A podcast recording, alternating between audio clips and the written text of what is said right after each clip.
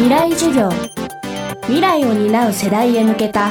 ラジオの中の公開講義。今週の講師は劇作家演出家の根本修子です。未来授業今週は演劇の未来演劇の可能性というテーマでお送りします。今週の講師根本修子さんが劇団月刊根本修子を立ち上げたのは2009年。それから13年。演劇界はスマートフォンの発展通信状況の変化など大きな変革の波に直面してきました。その中で根本さんが劇場にお客さんの足を向けさせるために考えてきたこと。そして演劇界お客さんの変化について伺います。未来授業2時間目。テーマは演劇のイメージを変える。まずは根本さんが劇団を立ち上げた13年前の状況について聞きました。初めて劇団立ち上げた時って本当に右も左もわからない状態での19の私が有金を集めて頑張ってお芝居を作ってるっていう状態だったんででもこうやっていく中でやり方だったりどうやってスタッフの人集めるとかどうコミュニケーション取っていくみたいなことを人間的にも学んであのいろんなことができるようになったんだろうなっていうのが、まあ、自分の13年振り返って思うことですけど演劇自体をめぐる状況っていうのは自分が始める少し前20年ぐらい前ってすごい小劇場ブームだったりメディアと演劇の距離がすごい近かったんですよね。深夜番組に演劇の特集があったりとかそれこそラジオも劇作家とか演出家の方がレギュラー持たれてるっていうことがとっても多い時代だったと思うので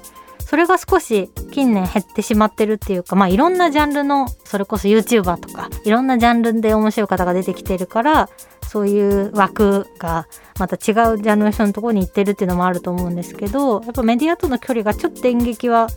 離れている感じがするなっていうのが率直な印象ですね。ブームってなんでブームになるのかわかんないじゃないですか。タピオカとかもなんで流行ったのか本当にわかんない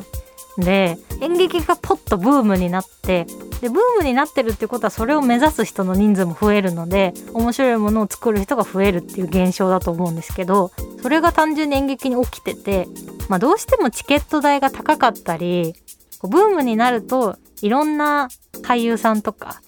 名前のある方が関わってきますからそうするとどんどんどんどん、うん、あの敷居がちょっと高くなってしまうものになったのかなとは思うんです。それでなんか足運びづらく値段的にもなっちゃうっていうかもちろんこの演劇見るのが仕事でもある私からしても高いなって思う演目って正直あるのであのクオリティと比べてってことじゃなくて単純に1万5,000円ですって言われたら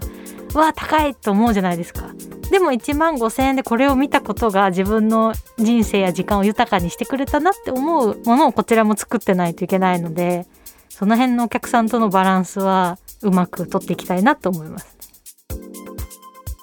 1980年代から90年代にかけて起こった小劇場ブーム。当時の若者の多くが劇場に足を運びました。それから年月を経た2022年、令和の若者にとって演劇はどんな存在なのでしょうか？今の20代にとっての演劇はどういうものですかね？本当に触れたことない人も多いと思うしそれこそ劇団四季とか宝塚とかそういうものの印象が強い人の方が多いんじゃないかなとは思いますねそれこそミュージカルと演劇って何が違うのみたいなでも別にミュージカルも演劇っちゃ演劇舞台でやってるものなので演劇って大きいくくりでその中にいろんなジャンルが分かれているっていうことなんでその辺のちょっとでも入り口に入ると面白いなって思ってもらえると思うんですけどなかなか演劇の入り口になるところがなかったりするのかなっていうのと最近の20代特に10代とかの若い方はあの短くて面白いものが好きだから短くてキャッチーなものに食いつく世代だなって思ってるんでなかなか演劇って2時間とか3時間あるんで難しいだろうなと思うんですけど一度見ればそういう人にほど衝撃があったりすると思うんでうまくね見に来てもらう架け橋に自分がなりたいなと思うし自分より下の世代で演劇で面白い作家の人が出てくるのを今後期待したいですね。でも2.5次元の演劇が世の中に出てきたことによって演劇見たことあるっていうの人が増えたと思うんですよ単純に。で2.5次元作品って一言で言ってもめちゃくちゃいろんなものが今あって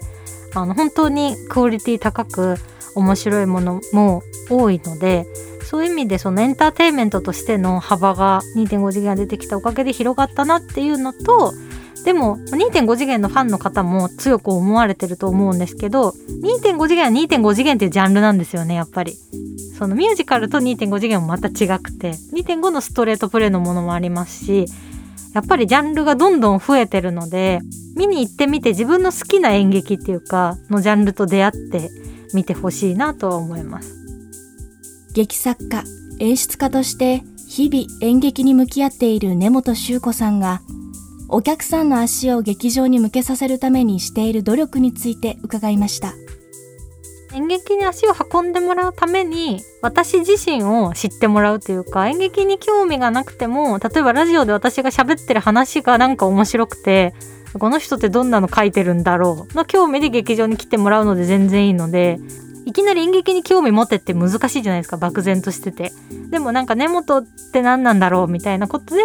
見てもらってその先に好きか嫌いかがあるのでなんか一回見てもらうきっかけに自分がなったらいいなっていうのは思いますしそれこそさっきのその2.5次元の話だと劇団四季がやる「アナと雪の女王」だって2.5次元ですからやっぱりジャンルがたくさんありますよね演劇って。どんな演劇だったとしてもその生でそこで人がやってるっていう熱とか衝撃って絶対に劇場で味わえるものだと思うのでそういった意味ではもちろんテーマパークでの劇とかでもいいと思うんですよ。気軽に見れるじゃないですか。っていうものとかにこう触れてもらう機会が増えるといいなと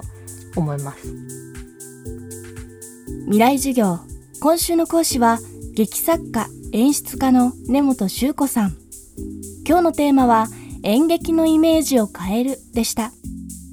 明日は根本さんが2022年に見てほしい劇団演出家俳優について伺います。